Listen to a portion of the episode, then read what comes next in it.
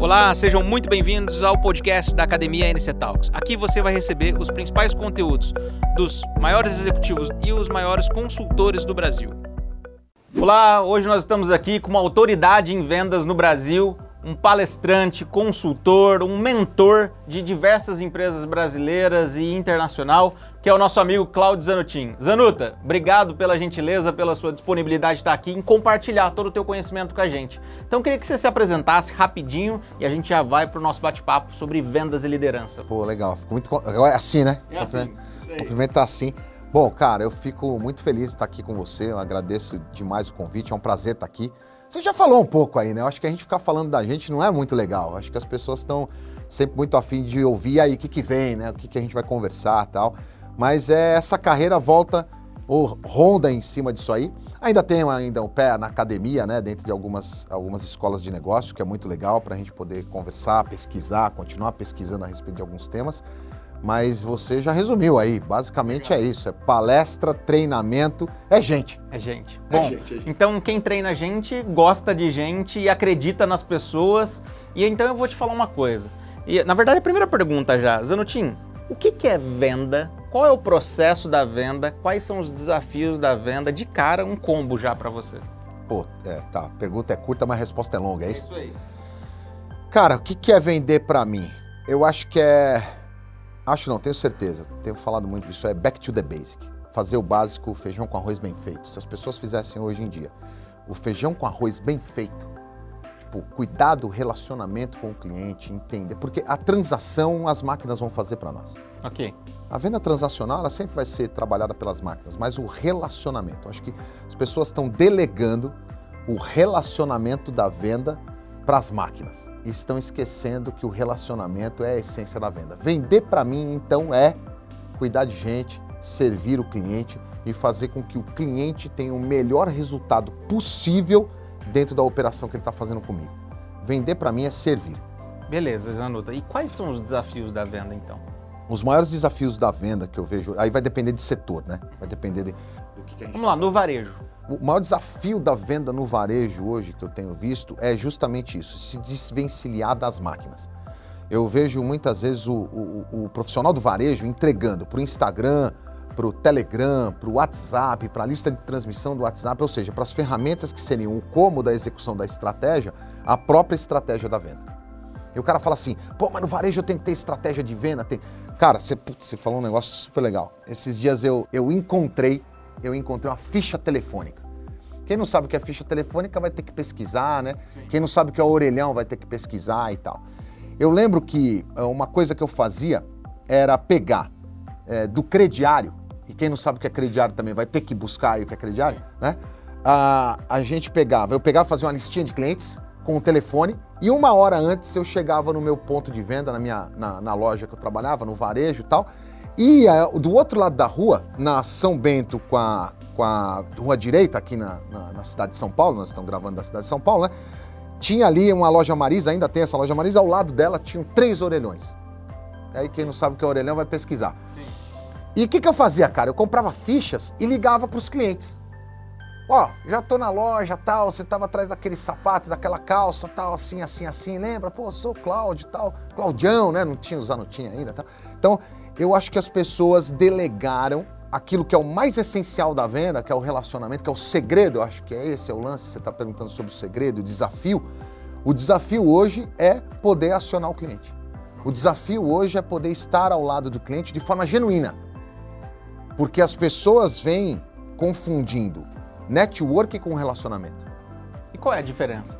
Pô, networking basicamente é você acionar a tua rede numa linha de interesse individual. Pode prestar atenção. O cara tem sempre um interesse e chama isso de network. E não fomenta o relacionamento. Se é work, dá trabalho. Então, como que eu vou trabalhar relacionamento com network? Pô, marcar um café contigo, fazer uma visita, dispensar um tempo genuíno, um interesse genuíno no meu cliente, não é? Sei lá, às vezes o cliente chega hoje numa, você falou do varejo, quantas vezes a gente vê, cara, o vendedor do varejo hoje tá até com medo de dar bom dia pro cliente, tá até com medo, parece que é uma invasão, sabe? As pessoas também hoje em dia, vamos combinar que tem muita gente mal educada, mas Sabe, um, um, rápido atendimento, manter o relacionamento com o cliente, as pessoas estão esquecendo isso. Eu, eu, eu vejo, por exemplo, vamos pegar um exemplo aqui do teu dia a dia aí, né? Farmácia. Né? Lembra aquele farmacêutico do bairro? Sim. Conhecia as pessoas pelo nome e tudo mais tal. Eu acho que hoje você tem um avanço. Né? Você tem mais possibilidades, você tem condições melhores, tem um, até um avanço da economia tal, para as pessoas poderem chegar e ter acesso a alguns remédios, remédios mais baratos, enfim. Né? Tem um monte de fatores aí que, que melhoraram isso. Mas eu, eu, eu, moro, eu moro na Vila Romana, aqui em São Paulo, e na esquina da minha casa, na rua Clélia, tem uma farmácia. Tem uma farmácia. Cara, tem farmácias maiores. Mas o cara tem tão bem, bicho. E ele tem todos os remédios que a outra farmácia maior tem. Mas conhece as crianças, trata pelo nome, não é? Chega lá, tá sempre te atendendo bem e tal, e tem esse relacionamento tem telefone, liga, ah, manda deixar na portaria e tal. Mas, tô, tudo bem, todo mundo manda deixar na portaria, chama o RAP e tal. Mas, de novo, chama o RAP, chama a entrega, ela é impessoal. Vai vir um motoqueiro que eu não comprei do cara. Ok. O farmacêutico ali do lado, ele fala, não, fica sossegado, liga aqui se você precisar, eu, eu te mando. Eu levo aí, deixo na portaria. E às vezes você prefere até pagar um pouco mais caro por isso. Ah, paga. Cara, isso é uma doença do indivíduo. Não é só aí. As pessoas hoje, bicho, são tão fast que elas pagam mais caro, inclusive, para receber um livro em 24 horas. Isso é um comportamento do consumidor que está mudando? Ou ele, e ele quer mais praticidade e ele prefere pagar mais? Ou, sei lá, cara, ele está tão corrido no dia a dia que ele fala, eu vou pegar aqui, vou pagar mais, bar, mais caro e pronto. Vou para minha próxima jornada. Pô, Pedro, eu acho que tem, tem um bloco. Vamos pensar a gente como consumidor? Vamos lá. Basicamente, quando a gente, a gente também é consumidor. Então, por exemplo, o que, que eu quero na essência? Eu topo até pagar um pouco mais caro por um bom atendimento. Ok. Né? Em determinadas linhas de, linhas de produto. Então, por exemplo, se for um livro, vamos pensar um livro. Ok. É, gente como a gente gosta de à livraria, tudo bem, fechada, a gente está nessa dinâmica toda, mas logo, logo, quem sabe, logo, logo não, né? Mas logo a gente tem o um retorno. Mas a gente gosta de ir à livraria, conversar com o cara da livraria, pedir uma indicação, senta, toma um café, faz a folheia, tem aquele estado de contemplação, de curtir a parada da compra. Tem gente que não, prefere comprar um livro na Amazon, por exemplo, vai lá, põe o pedido dele, chega o livro, tá, não tá nem aí, ele quer negócio rápido e ele quer, inclusive, para entrega de 5 dias é frete grátis, para entrega em 24 horas ele paga mais R$ 7,90 em cada livro para entregar, R$ 8,90, 15, sei lá, enfim. Então eu acho que esse, esse comportamento do consumo ele sempre existiu. Ele sempre existiu. Eu lembro que quando eu trabalhava no varejo, a gente vendia algumas vezes nota fiscal para o cara pegar o sapato no outro dia, porque tinha escassez e tudo mais, e o cara topava. Ele pagava mais caro, pagava antes, para poder garantir o sapato que ele ia pegar no outro dia. Ok. E às vezes pegar ônibus, metrô, certo? Não tinha, tanto, não tinha tanta facilidade. Ou seja, tinha mais coisas atreladas aí que saía mais caro para ele no fim do dia. mais caro que era duas visitas de novo, ele tinha que pegar o metrô novamente, sair de casa, né? Não tinha. Vamos combinar. Não tinha rap. Né? Não, tinha, não tinha essa entrega, não tinha esse delírio. Não tinha acessibilidade, tanta acessibilidade. É. E hoje, eu acho que as pessoas estão entregando a responsabilidade da venda para todos esses mecanismos e esquecendo do básico, cara, que é falar com o cliente, conversar, dispensar um tempo. Ó, você vê, as pessoas são tão fast. Vamos combinar, vai. Você entra em alguma loja do varejo hoje, não é igual antigamente, que vivia lotada. Você pegava um sábado, farmácia, né? Enfim. Não, não bomba, né, cara? Tem fila. É, já teve mais, né? né? Tem fila. Você fala, caraca, meu, preciso. Hoje, então, o que está faltando para o atendimento, eu acho, no varejo? Conversar com o cliente. Para que, que você precisa ser mais rápido se só tem eu dentro da farmácia, dentro da loja? Para que, que você precisa me atender mais rápido? Se eu nem pedir para atender mais rápido, às vezes quero esclarecer uma dúvida tal. Você sabe que outro ponto, tem numa, numa outra esquina de casa, tem uma farmácia onde. Outra a... farmácia. Não precisa colocar, citar nomes. Não, tem outra farmácia. E, e, a Maria Raquel compra um remédio dela de, de da pele, da, do rosto lá pra acne e tal, lá, nessa farmácia. E tem uma mina do balcão, cara, não também não vou falar o nome, mas atende super bem, conhece a minha irmã, chama pelo nome, bate um papo e tal. E, meu, ela sempre oferta mais alguma Sai com shampoo, ou sai com, com caixinha de baila, valda. Cara, ela sempre aumenta o ticket médio em cima da Maria Raquel. Sempre, sempre, sempre. Nunca vem só com aquele remédio. Mas no bate-papo, cara, só tinha gente. Outro dia eu fui junto. Só tinha gente, só nós dois. Só eu e minha filha na farmácia. e essa balconista e dá risada e conversa. Não, vem aqui, tal, tá, pô, tem isso aqui. Ó, você poderia comprar tal remédio, mas esse aqui é mais barato. Só que não faz isso que você quer e tal, e explicando, educando o cliente, entendendo do produto, conhecendo o produto. Então acho que tem isso também, conhecer o produto, por que, que cai, por que, que essa calça é a melhor calça para você, que tipo de consultoria eu te dou. Quando você vai numa loja de moda masculina comprar alguma, que tipo de consultoria o cara te dá? Que tipo de anamnese ele faz com você para poder entender, pô, para onde você está indo? É uma festa, não sei, é casual, onde você vai usar isso? As ele pessoas perderam. Né? Cara, as pessoas perderam a paciência. Legal. Entendi. Zanuta, agora, beleza, falamos de vendas, alguns desafios, a forma como tem que atender, você falou de relacionamento. Agora, como eu, vendedor, desenvolvo essas minhas competências, além do desenvolvimento do dia a dia, das situações que acontecem? Quais são as dicas que você dá? Você que é uma autoridade em vendas. Vamos lá, eu sou o farmacêutico, eu sou o balconista, eu sou o gerente da farmácia, ou eu sou o médico. O dono, é, ou eu sou o dono, ou eu sou o médico. Ou é, é o empreendedor. Ou eu sou um profissional de saúde, ou eu sou um empreendedor. Como? Aonde encontrar isso uma vez que o conhecimento está difuso com a internet? Onde, como e depois eu tenho que falar um pouco sobre a sabedoria aí que a gente estava discutindo até no backstage agora há pouco. É, legal essa, essa ideia. Cara, essa pergunta também é interessante. Eu acho o seguinte, Pedro.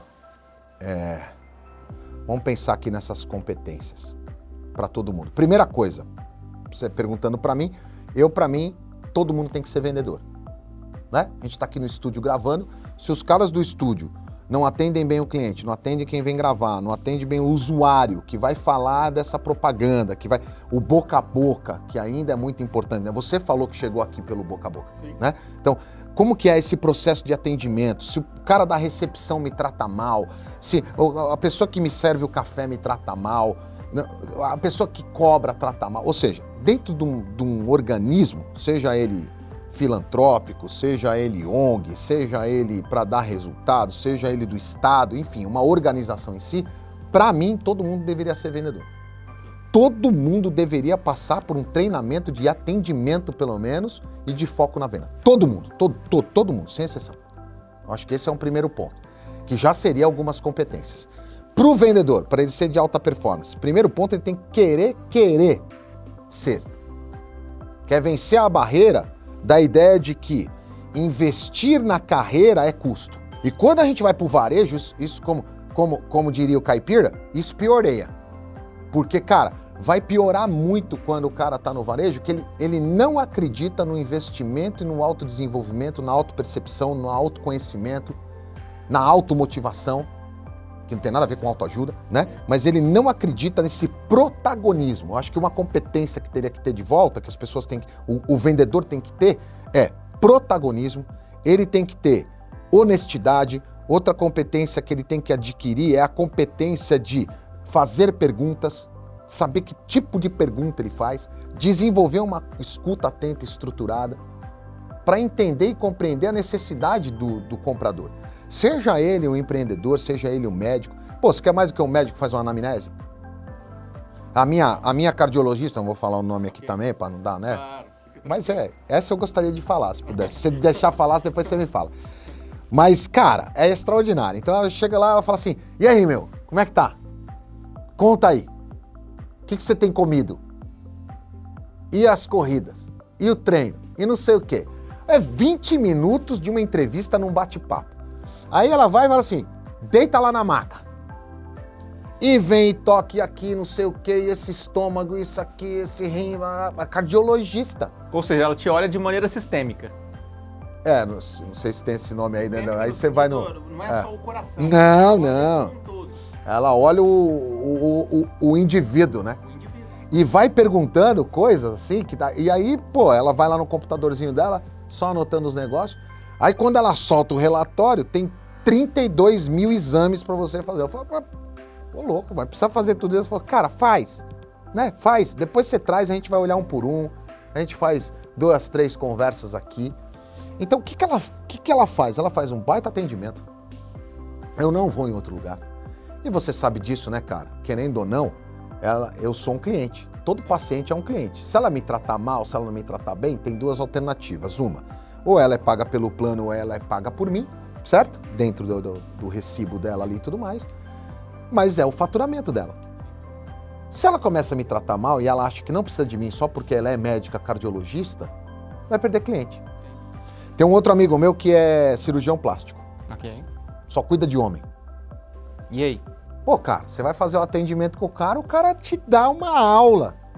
E te explica e mostra, mostra o antes, mostra o depois, mostra isso, mostra aquilo, te ensina, te capacita. É isso mesmo que você quer fazer. Você não precisa fazer isso agora. O cara não me coloca numa, não vai me colocar numa mesa de cirurgia desnecessariamente. Então ele sabe que isso é uma venda de longo prazo e que tem um carinho, um cuidado com o cliente que também é paciente, né? E que às vezes não tem paciência, não é verdade? E ele vai então trabalhando essas competências, essas habilidades de fazer as perguntas, de ter uma escuta atenta estruturada e ofertar o produto sem me usurpar. Foi isso que é legal. Legal. Porque tem um monte de gente que usurpa. Eu acho que quando você usurpa o teu cliente, cai a ficha dele que você não está servindo mais ele, ele te deixa. Você nem sabe por quê, que ele não volta. Tipo restaurante. Sim. Sabe? Uma vez eu estava no restaurante e falei pro cara, falei, cara, preciso te dar um feedback. É um japonês que tem, que a gente vai sempre. Meu, a gente ama vir aqui porque você sempre atende bem e tudo mais. E sabe que gracinha que ele faz, cara? Eu gosto daquele ceviche, né, de, de tilápia. Toda vez que eu peço um a mais, ele não me cobra. Pô, pô, traz o ceviche daquele lá. Ele põe o ceviche e não me cobra. Toda vez. Então, lógico que a gente não pode falar nome, mas aonde que eu vou? Onde que eu gosto de ir? Onde que eu vou pôr minha grana? Onde você é bem tratado. Cara, tu trabalhou, teu dinheiro tem valor. É uma experiência que ele te promove. Legal. Detalhinho, né? Detalhe. Quanto custa? Vamos combinar que é um ceviche de tilápia que, cara, é isso aqui, não dá meio peixe, né? Entendi. Agora vamos lá, Zanuta. É, você que é especialista em venda, é, quais são os tipos de venda? Tem gente que fala que é pô, venda rápida, venda consultiva, venda XPTO. Transacional. É, transacional, relacional. relacional. Quais são os tipos de venda? Putz, cara, você sabe que agora você me pegou. Eu fui um cara. Eu vou parafrasear aqui Raul Seixas, tá?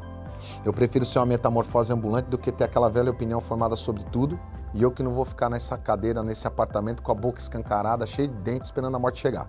Ok. Então tem coisa que a gente falava, tem coisa que a gente não fala mais. Né? Eu acho eu, que a gente vai aprendendo. Eu, eu vejo... Existe muito rótulo, né, cara? Eu acho ruim isso. É muito todo, tudo quadradinho. Ah, é isso é isso, isso é isso, isso é aquilo, isso é aquilo. Mas beleza, no fim do dia é venda. É venda. E... Vai mudar a técnica, né, eu acho. É.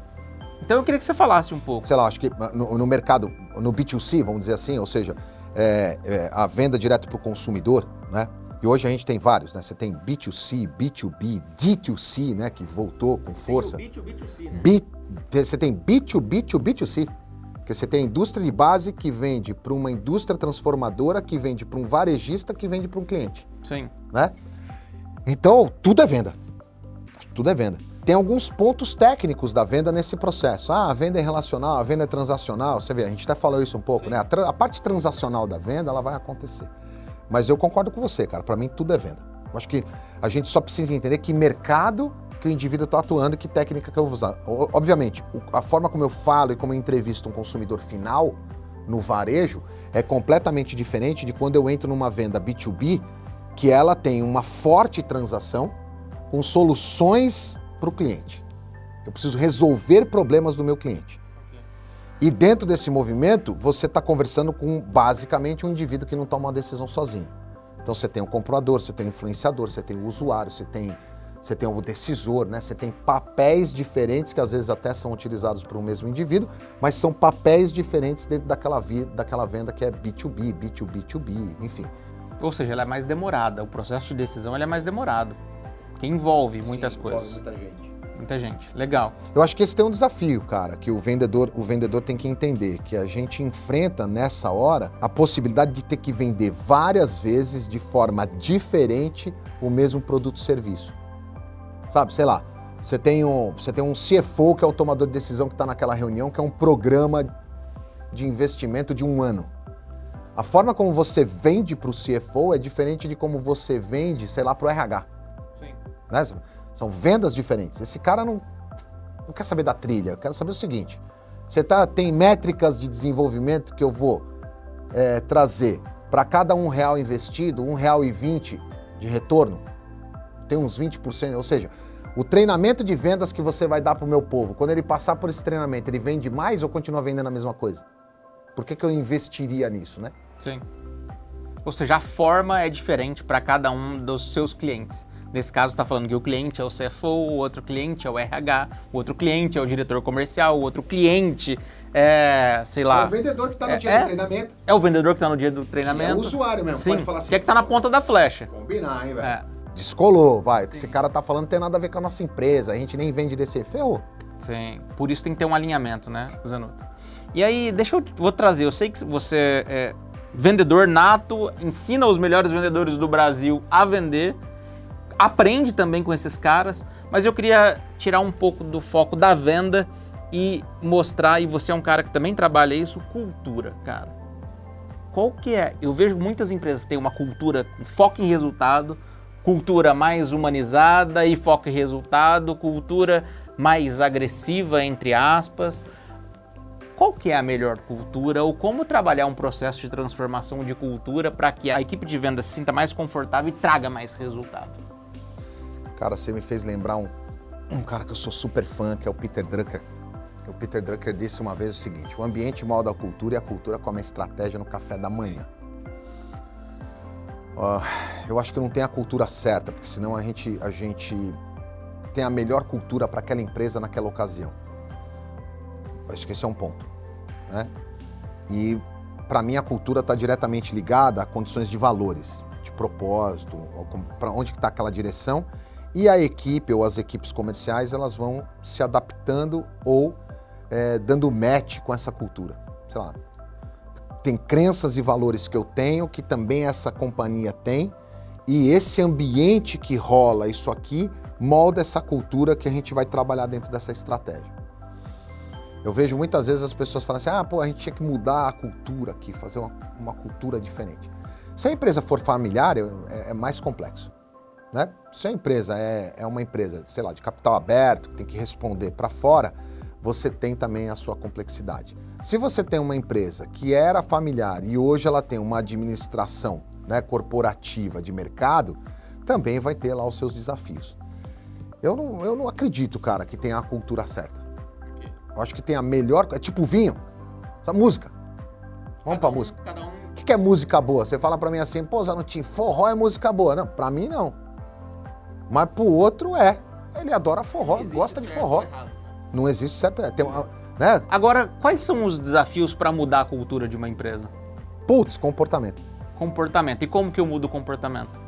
Mudar a cultura tem que ser top-down ou de baixo para cima? E como eu mudo esse comportamento? Putz, você fez me lembrar de outra coisa aqui que é a pirâmide neurológica do Diltz, né? Onde você tem é, o ambiente, você tem é, os comportamentos, você tem as habilidades, você tem na, no andar de cima ali, sei lá, é, missão, valores e tudo mais, você tem papéis, identidade e espiritualidade, né? Então, se a gente pensar que dá das duas formas, de cima para baixo ela transforma e de baixo para cima ela forma. Então imagina o seguinte: imagina que eu e você somos vendedores, a gente está naquela ideia de uma cultura, a gente veio de determinada companhia e nós temos essa ideia de que, pô, a pressão por metas é mais, é mais focada nos resultados de relacionamento com o cliente, que a gente pensa a longo prazo, que a gente quer então a manutenção desse cliente e a gente quer vendas e fazer cross-selling, upselling nesse cliente de forma paulatina e tudo mais. E nós somos tratados como como key accounts, como pessoas que têm um desenvolvimento e tudo mais, e a gente é respeitado por isso. Nesse ambiente a gente vai, a gente vai bem, porque a gente também está acostumado com isso, então a gente está trabalhando em cima desse ambiente, desenvolvendo comportamentos com novas habilidades para poder subir a pirâmide. Ponto. Agora imagina que a gente saia, eu e você, a gente é contratado por uma outra companhia, e quando a gente chega lá, o pau come, tá certo? Foca em meta todo dia, caveira, vamos pra cima, pô, os caras te ligam seis da manhã e aí, uá, aquela adrenalina que a gente conhece e tal. Você vai reportar pro seu gerente às 10 da manhã, meio-dia parou para almoço, às duas das horas tem outra report, né, reporta de novo, às 18 antes de fechar tem uma vespertina, fala, pô, você se ferrou, você é um Zé Ruela mesmo, não bateu a meta, amanhã de manhã a gente conversa, tal. Você tá na berlinda, o cara já põe um painel, pressão, né? E a gente entra nesse ambiente. E aí no café a gente fala assim, então, Pedro, não tô aguentando, velho. É muita pressão. Você fala, pô, bicho, eu já tô nessa vibe, você tá, tá lento, Zanu, tá? Temos que ir pra cima, aqui é assim mesmo, cara. Pegada, onde a gente trabalhava não é mais aquilo não, fião. Fila anda aqui, vambora. E a gente vai nesse ambiente, nesse ambiente a gente começa a ser formado por esse ambiente. E nós vamos buscar novos comportamentos desse ambiente. Corre o risco de você chegar em casa, tua esposa falar assim, meu, tá louco? O menino aprende a andar de bicicleta, de... aprende nada. Tem que, pá, um, tipo, tira a rodinha, se o cara não cair, ele não aprende. Então, o que, que aconteceu com você, meu pai do céu? Então você repete aquele comportamento que o ambiente está te formando, você vai conquistar novas habilidades daquilo ali, vai mudar valores e crenças a respeito do que você pensava. Fala, pô, lá a gente era lento mesmo, hein, Pedrão? Você viu o bônus aqui, velho? E aí, que carro você comprou? Você não tem ideia, bicho. Eu troquei de carro duas vezes esse ano, bônus ferrado. A gente ficava lá naquele negócio assim, relacionamentozinho com o cliente. Vamos vender cross-selling, upselling. Entendeu? E aí, você tem uma nova identidade. A espiritualidade está num andar acima, não é discussão nossa aqui. Mas, por outro lado, se você trabalhar a transformação aqui, vai demorar um pouco mais. Mas você vai ter que dar novas habilidades e conhecimentos para as pessoas para elas irem mudando seus comportamentos e esse comportamento conjunto muda o ambiente. Quando isso muda o ambiente, você começa a ter alterações de cultura. E o que é mais fácil? transformar ou essa, ou essa mudança? Essa mudança ah, de cima para baixo ou de baixo para cima? Transformação, a transformação demora mais. É de baixo para cima, né? Mais fácil, né? É só você olhar a mariposa, né, cara? A transformação demora mais. Tem um ciclo de transformação que ela vai no, né? Desenha o casulo, vai passar um tempo no casulo, até soltar o casulo, sair do casulo, virar a mariposa, virar a borboleta e voar, né? Então essa transformação, ela demora. Darwin, né? Então, o processo de evolução, de transformação demora mais. Ser moldado ao ambiente. Legal. É, é mais rápido, né? É mais rápido e mais contagioso, vamos dizer assim. Que é o lance que a gente estava falando a respeito daquilo que é conhecimento, daquilo que você tem de conhecimento e sabedoria. Eu acho que o que vai precisar para a gente lá na frente, gente como a gente, vai precisar a gente desenvolver cada vez mais sabedoria.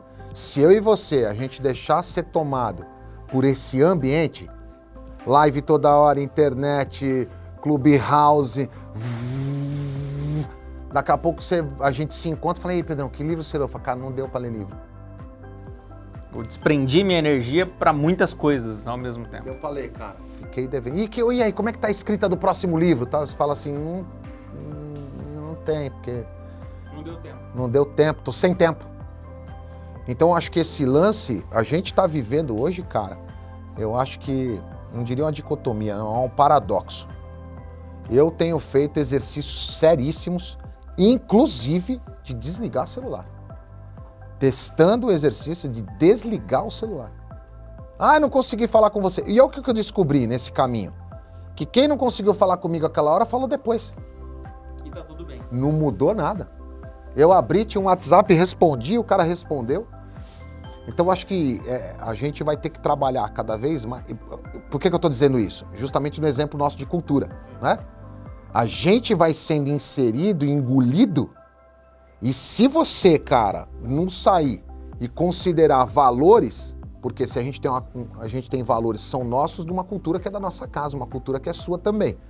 E a gente não sair para isso aqui e olhar um pouco de fora, ah, rapidinho o ambiente, o ambiente te molda e as pessoas vão falando para você que você tem que fazer isso, tem que fazer aquilo, você tem que ir, você tem que ir, você tem que ir, você tem que ir. E você vai respondendo a demanda do tem que ir, tem que ir. Nessa demanda você precisa mudar de comportamento. Essa demanda vai te exigir novas habilidades, né? Então agora você tem que editar vídeo, você tem que saber usar o Zoom, você tem que saber usar o Webex, você tem que fazer, saber é, que câmera que é, que não sei o que. Aí você vem pro estúdio e fala, não, eu tenho uma câmera. Aí você acha que também você pode editar vídeo, que você pode gravar, que você pode fazer o que o cara fazia. O cara estudou, o cara sabe mexer na câmera, o cara sabe qual é o melhor ponto, mas alguém falou para você que só você pegando o teu celular, você é um cameraman, você não ganha dinheiro com o teu celular porque você é um retardado. É isso, né? E não é isso. Não é isso. Para fazer com qualidade vai precisar de profissionais de qualidade. Legal. Zanutin, você falou por várias vezes aí, e isso é muito nítido, né? Porque isso, livro fala disso, treinamento fala disso, e eu vou voltar agora para o ambiente de vendas. Qual que é a diferença entre upselling e cross-selling? Meu, você sabe que isso aí é muito sério, bicho. não vou falar aqui, mas esses dias eu tive que ir numa grande companhia e aí no briefing com os caras, eu falei assim, não, peraí, mas a galera não sabe, né? não sabe. Mas na essência é mais ou menos assim. Vamos, então vamos acrescentar mais uma, então, que daí a gente já fala dos três: cross-selling, upselling, downselling, certo? Basicamente, upselling, vamos pensar. Vamos pensar lanche. Vai, pô. Comida eu acho que é fácil para todo mundo, né, cara? Comida não tem erro. Fica mais. Até para não, pra, até para não cometer um erro de, de, induzir a compra de um medicamento ou comprar determinado medicamento. Boa, boa, então vamos trazer essa essa, essa ideia do lanche. Comer todo mundo come, e aí aqui nos bastidores a gente tava falando um pouco da minha primeira formação, do meu primeiro trabalho, né? Eu trabalhei, no meu primeiro trampo foi numa empresa de lanche. E aí, cara, é só a gente pensar o seguinte: você chega num lugar para comprar um lanche e você pede o lanche cheeseburger. Beleza? Você pede o lanche cheeseburger. Na conversa com o atendente, ele fala assim: ó, o cheeseburger tem isso, tem isso, tem isso. O senhor gosta de tomate e alface? Gosto. Pô, então, ó, a gente tá com o X salada para vender pro senhor, uma promoção ou não, liquidação ou não, mas tem o X salada. O cheeseburger custa uh, R$ reais e o X salada custa 10 reais. Isso é upselling. Eu tô fazendo uma subida de categoria de produto, oferecendo melhores serviços para você, com um custo adicional muito baixo em termos de percepção de investimento seu, e você topa. Porque você gosta e tal, faz sentido, você faz aquilo. Cross-selling. e a gente pode misturar os dois, né? Cross-selling. Você vem e eu falo para você assim: Ô, seu Pedro, é, o senhor pediu lá então um lanche e eu falo: o senhor gosta de batatinha frita? Gosta de batatinha frita? Gosta de refrigerante ou suco? Prefiro suco. Prefere suco. Laranja ou uva? Laranja. Laranja. Duas opções para não dar muito problema no cérebro, você sabe disso, né? Certo? Então, quando o senhor pede um cheeseburger somente, ele custa, sei lá, R$ reais. Quando o senhor compra a batata frita, o suco de laranja, mais o cheeseburger, sai 15 reais. Se o senhor comprar só o cheeseburger sozinho, 9, só a batata é 6 e só o suco de laranja, 5, certo? Então você vai ter que investir 20 reais. Mas no cross-selling você paga 15, que é o que a gente conhece como combo e tudo mais. Nesse cross-selling eu posso fazer inclusive um upselling. A partir do momento que o senhor topou a, o cheeseburger, a batata e o refrigerante, fala, ó, o, o, suco de laranja, eu falo assim, ó, a batata do senhor é média, por mais um real o senhor leva a grande, por mais um real o senhor leva um suco de 500 ml de laranja. Pode ser? Aí eu tô fazendo upselling e cross-selling. Upselling e cross-selling junto. Legal. Mas lá para tanto eu tô oferecendo um cheeseburger para você e tô vendo que o cheeseburger, você olhou a 9 reais, você fala assim, 9 reais, eu tô conversando com vocês, falam, 9 reais. Caraca, só tenho 8. Aí você fala assim, é, mas eu tô achando caro esse negócio, hein? 9 reais o cheeseburger, eu já fui em outras lanchonetes, e aí eu começo a conversar com você e para não perder você, e eu sei que o limite é esse, eu pratico então o downselling. Legal. Eu tenho o cheeseburger. Se o senhor fizer com mussarela, eu consigo fazer por 8. Com queijo prato é 9. Tudo bem pro senhor? Então eu opto por um downselling para não perder você como cliente, não perder você da minha loja de hambúrgueres e aí eu pratico a técnica do Nalcelli sabendo que eu já te entrevistei, que o limite é esse mesmo. Ah, mas o cliente mente, Zanuta. Mas o Mentir todo mundo mente, o vendedor também mente, todo mundo mente na vida, que se todo mundo fala, fala toda a verdade, ninguém sobrevive nesse mundo. Mas se ele falou e declarou diante daquela entrevista, daquela anamnese que eu fiz com ele, que 8 reais é o máximo, eu vou tentar técnicas de downselling, porque é melhor eu vender para você do que o meu concorrente. Ok. Dá, dá para dar, dar uma luz aí? Tranquilo. Porque rango é rango, né? comida é comida. Agora, agora, deixa eu te dizer uma coisa, Zanutinho. Imagine você na posição de vendedor, eu na posição de vendedor, ou quem está nos assistindo na posição de vendedor. Qual que é o time entre eu entender a necessidade, fazer a oferta, fazer um upselling, um cross-selling, ou perceber que é o limite e fazer um downselling? Qual que é o time disso, cara? cara? Porque muitas vezes, dependendo onde eu estou, ou eu tenho as, nós falamos de fila, pouca fila, ou eu tenho uma fila, ou eu tenho ali pontualmente naquele momento tem uma quantidade maior de clientes na loja. Qual que é o time disso? Cara, você falou de uma coisa aí que a gente pode trazer outra palavra aqui de time para feeling e capacidade de estar na venda. Eu acho que muita gente perde o time da venda porque não está na venda, não está concentrado no cliente na venda. Eu já cheguei a falar para alguns vendedores, falar, cara, tu vai atender o cliente, desliga teu celular. Desliga. Eu já, eu já presenciei, bom, muitos anos na pista, eu já presenciei cena de o, o, o vendedor estar com o cliente, tá no time do fechamento, de putz, é o, é o momento chave para travar aquilo ali, ele recebe uma ligação do gerente dele. E ele atende. E aí eu pergunto pro cara assim, cara, por que tu atendeu teu gerente naquela hora? Ele falou, cara, ele falou para mim que se, eu tenho que atender ele a hora que ele ligar. Cultura. Cultura. Voltada para quem? Para o poder, não para o cliente. Porque numa cultura voltada para o cliente, com foco no foco do cliente, eu sei que você está na visita, eu sendo seu gerente, jamais eu vou te ligar. Porque eu sei que você está na visita e a peça mais importante dessa equação é o cliente. Eu não vou te atrapalhar. Vou mandar um e-mail, vou deixar um recado no WhatsApp para você responder depois, né? E declarando isso. Então, você falou do timing, eu acho que tem o feeling e tem o estado de presença. Pronto, acho que essa, essas são as duas palavras. É o estado de presença na venda. Isso serve para tudo hoje em dia. As pessoas estão perdendo o estado de presença. E a outra coisa que, dentro daquele lance da sabedoria que você falou, que é umas coisas que eu tenho tentado praticar. Alguns encontros que eu estou chegando, eu já estou desligando o celular. Ele não vai tocar eu não vou receber nenhuma ligação. Eu tô contigo, entendeu? A gente marcou uma hora para estar tá nós dois. E top, porque a gente marcou uma hora para estar tá nós dois, cara. Legal. Zanuta, você trouxe uma, uma, Eu vejo muito nas suas palestras, nos seus treinamentos, nos seus vídeos. Você não fala no foco no cliente, você fala foco do foco do cliente. É o foco no foco do. É, foco no foco do cliente. Porque muitas vezes a gente está vendo coisas que é falar, tem que temos que ter foco no cliente, foco no cliente, foco no cliente. E muitas vezes não deixa de ser um slide bonito, mas a, a, a execução não é foco no cliente. E o que, que, que você tem visto entre foco no cliente e foco do foco do cliente? O foco no cliente é de dentro para fora. O foco do cliente é de fora para dentro. É como se você é, trouxesse para o universo da venda aquilo que tem um nome bonito hoje, que a gente já back to the basic, que a gente já fazia no básico lá atrás, deixou de fazer, que é o, é o Customer Success. Sim. Que é o sucesso do cliente. Quando que o cliente tem sucesso? Quando eu trabalho diante do foco dele, o que é importante para ele.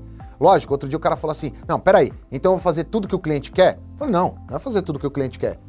É tudo que você pode fazer pelo cliente dentro do possível, dando o teu máximo, atendendo o teu cliente com o foco dele. O que é importante para ele? É redução de custo? Eu vou trabalhar em redução de custo. Eu não vou ficar fazendo ofertas para ele que não faz sentido se ele não ganha dinheiro comigo. Então, ter o foco do cliente é desenvolver a capacidade tanto da empatia, né, que é uma tarefa difícil porque é comportamental. As pessoas, ai, você tem que ter mais empatia, como se fosse um negócio você toma uma pílulazinha e pronto. Botão liga e desliga, né? Isso, off on. E não é. É um comportamento, você sabe disso, você mexe com comportamento humano também. Você sabe que o cara tem que desenvolver a competência da empatia. É possível desenvolver. Nosso cérebro é legal com a gente. Porque ele dá a possibilidade de a gente se tornar seres humanos melhores a cada dia se a gente quiser ser. Sim. Basta querer. Então, quando você vem para o foco do cliente, muda. Aí, de novo, vai bater na cultura, né? Porque você pode pegar vendedor que acha que o foco do cliente é quando o cliente fala assim, pô, mas não dá para você me dar um descontinho a mais? Aí ele volta para o líder dele e fala assim, ó, a gente não tem o foco do cliente, o cliente quer pagar mais barato. Ele quer mais 10% de desconto. Isso não é o foco do cliente.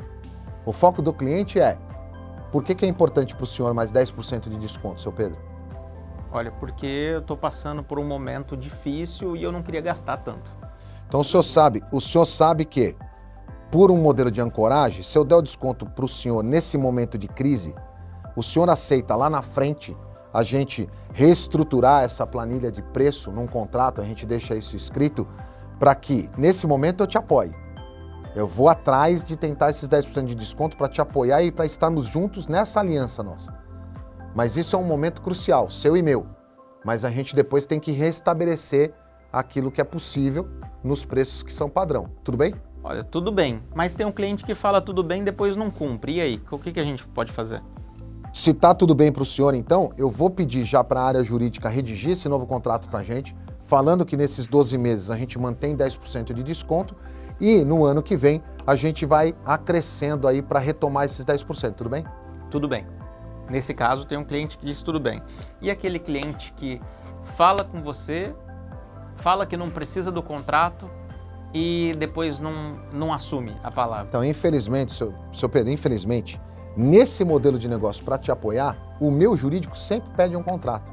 Ótimo. Não é uma condição só minha, é uma condição de empresa para empresa. Não tem o menor problema. Se o senhor não se importar, eu passo o contrato do jurídico, eu ponho o teu jurídico falar com o nosso jurídico, e aí vocês entram nesse acordo. Isso. Isso significa que nós podemos ajudar o cliente, mas nós também temos um limite para. Sim, porque eu não estou deixando de ter o teu foco como cliente. Eu estou ao seu lado nesse momento de crise. Por isso que eu gosto da aliança e não da parceria. Porque quando tu pega a aliança aí, eu pego a minha aqui, eu olho aqui, eu tenho uma aliança com a Kátia. Ok. Kátia, para quem não sabe, é a esposa do Zanotini. eu tenho uma aliança com a Kátia. Então olha aqui assim e fala, não, peraí, é muito mais do que uma parceria.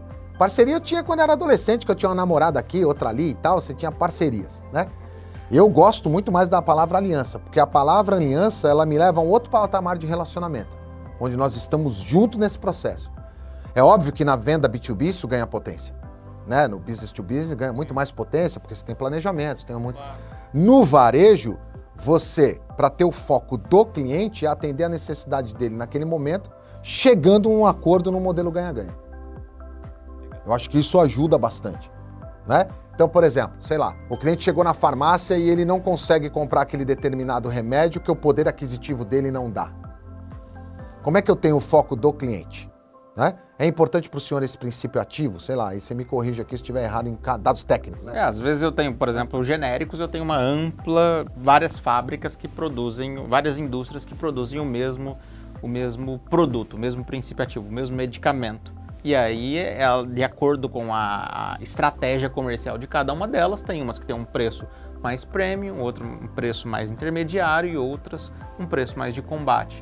Que significa dizer que se eu tiver o foco no foco do cliente, eu sei que eu tenho que praticar um downselling naquela hora para que minha cliente seja curada ou é, seja medicada, eu posso então manter o mesmo princípio ativo e dar um downselling aqui, um downgrade de preço e atender a minha cliente naquela necessidade. Então, isso é o foco do cliente. E deixar claro, não preciso enganar o cliente. Eu acho louco isso, eu não preciso enganar. Seu Pedro, tem esse aqui, esse aqui custa 100 reais. Esse aqui tem o mesmo princípio ativo, vai atender as suas necessidades. Se o senhor quiser, inclusive, ligar para o seu médico, não tem problema nenhum, tá ok? O senhor não vai pagar 100. Eu consigo fazer 80 nele. E eu estou prestando um serviço de qualidade para o meu cliente, sem enganar o meu cliente, sem ludibriar o meu cliente, porque o cliente, o cliente pode estar tá desinformado naquela hora. Mas se ele buscar informação, ele não volta mais no teu estabelecimento. Ele foi enganado. Você pode me enganar uma vez. Você pode enganar uma pessoa durante muito tempo, mas você não pode enganar todo mundo muito tempo. Então, acho que essa transparência na relação da venda também é extremamente importante, que muita gente perdeu. E que, inclusive, eu faço meia culpa aqui, porque quando a gente treinava os caras na década de 90, a gente tava nem aí pro cliente. O negócio é arrancar tudo, que você puder, o máximo, aqui agora, tira tudo, oferta tudo. Aí se ele não tiver condições de pagar, problema é dele, ele assinou o contrato, esse problema é meu. Hoje a gente não vai fazer isso, porque você tem que manter uma ética, né? Você tem que ter alimentar o teu cliente, ele tem que fazer parte da tua carteira para ficar lá mais tempo. Então, independentemente se é de bairro, se não é de bairro, se a loja é de hambúrguer, não é de hambúrguer, né? Todo o processo de atendimento. Eu mesmo deixei de ir em algumas casas famosas de hambúrguer, porque, cara, tava sujo, é, o, o, uniforme do, do, da pessoa zoado, né? E eu que já trabalhei em cozinha de hamburgueria, né, cara? Você já começa a pôr o cérebro para funcionar, né? O que, que esses caras estão fazendo na cozinha? Então você deixa de ir. Nenhuma empresa é tão grande que não possa quebrar, cara. Ok por falta de atendimento de serviço ao público. Legal. Então, Zanuta, as últimas duas perguntas para a gente encerrar o nosso bate-papo de hoje. Depois da Perlina, hein? Primeira coisa, qual que é a melhor técnica de venda? Qual é a melhor técnica de venda para você? Servir o cliente. Servir o cliente. Independente de, das a, a, as cinco regras de venda, as cinco Servir dicas de ouro, XPTO é servir o cliente. Servir o cliente, e aí a gente pode aplicar então duas técnicas que você falou aí. A habilidade de fazer perguntas e a habilidade de desenvolver uma, uma escuta atenta e estruturada. Legal. A minha última pergunta é: como ser um vendedor acima de todos os da minha equipe? Eu falo de performance. Quais são as, as qual é a sabedoria que esse vendedor deve ter para ele ser sempre uh, em alta performance? Humildade. Humildade. Vou dar algumas palavras de valores. humildade, honestidade, transparência, capacidade de entender que você vai para a base filosófica, tudo que você sabe é que nada sabe, ou seja, eu vou aprender a me conhecer, conhece-te a ti mesmo, não é? Um autoconhecimento é extremamente importante e a capacidade de se desenvolver, de buscar a aprendizagem e o conhecimento sem parar. Tudo que você aprendeu até hoje foi muito legal, é extraordinário, faz parte da tua história, constrói os teus pensamentos, mas não significa que você aprendeu tudo. Você vai ter que se desenvolver cada vez mais. Eu acho que esses são pontos cruciais. Aí, cara, tem que ter uma outra palavra que eu gosto pra caramba, que é esperança. Esperança. E esperança é uma coisa que está muito em voga nesse momento também, né? Tem que ter esperança. Esperança. E como que você define esperança? Quem não assistiu, assiste. Quem já assistiu vai lembrar. Né? Indiana Jones. Cara, uma cena, uma cena extraordinária que, putz, aquilo ali para mim define fé e esperança. Esperança para mim é fé. É acreditar nas coisas do porvir e uma esperança de não esperar um busão passar. Porque esse aí é esperar de esperar, passa outro busão. Mas é a esperança daquilo que não existe ainda, do verbo esperançar. Uma cena do Indiana Jones, que ele está num abismo, eu acho extraordinário aquilo ali. Ele está num abismo, se você não assistiu, você assiste aí a hora que você quiser. E no abismo não tem nada, ele tem que cruzar para o outro lado. E nesse cruzamento do outro lado, ele, do nada, ele fecha os olhos, respira fundo e vem com a esperança e a fé de que é, de alguma forma, ele vai conseguir cruzar aquilo. Primeiro ponto, ele tem competência, ele tem habilidade, tem conhecimento técnico, sabe o que está fazendo, desenvolveu aquelas competências antropológicas, tá certo? Então ele tem ali, é um profissional de alta qualidade para isso, tá ok? E ele, do nada, ele põe o pé no meio do vazio. E a hora que ele põe o pé no meio do vazio, vem uma plataforma. A hora invisível. Aí depois ele põe outro pé e vem outra plataforma invisível e põe outro pé, acreditando e tendo fé e esperança de que diante dessas competências que ele tem, ele vai atravessar e esse suporte vai aparecer para ele de alguma forma. Então acho que a esperança ela está voltada para isso, para a gente manter a fé e detalhe, tem muita gente às vezes confundindo isso com um pouco de sorte. E sorte nada mais é, cara, do que um grande encontro de oportunidades que você tem na vida com as suas competências, habilidades técnicas, conhecimentos e ferramentas que você tem disponível ali. Excelente, Zanutim. Obrigado pela tua participação hoje aqui. Então nós vamos ficar por aqui com mais um encontro e hoje com o nosso amigo Claudio Zanutim. Siga ele nas redes sociais também, um profissional de alta performance, uma autoridade em vendas no Brasil. Valeu, Zanuta. Muito Valeu. obrigado, viu? Obrigado. Obrigado pelo convite. Show de bola. Grande abraço. Agora que você ouviu todo esse conteúdo, veja se faz sentido na tua estratégia, no teu processo e nas pessoas que trabalham com você. Um grande abraço e até o próximo podcast.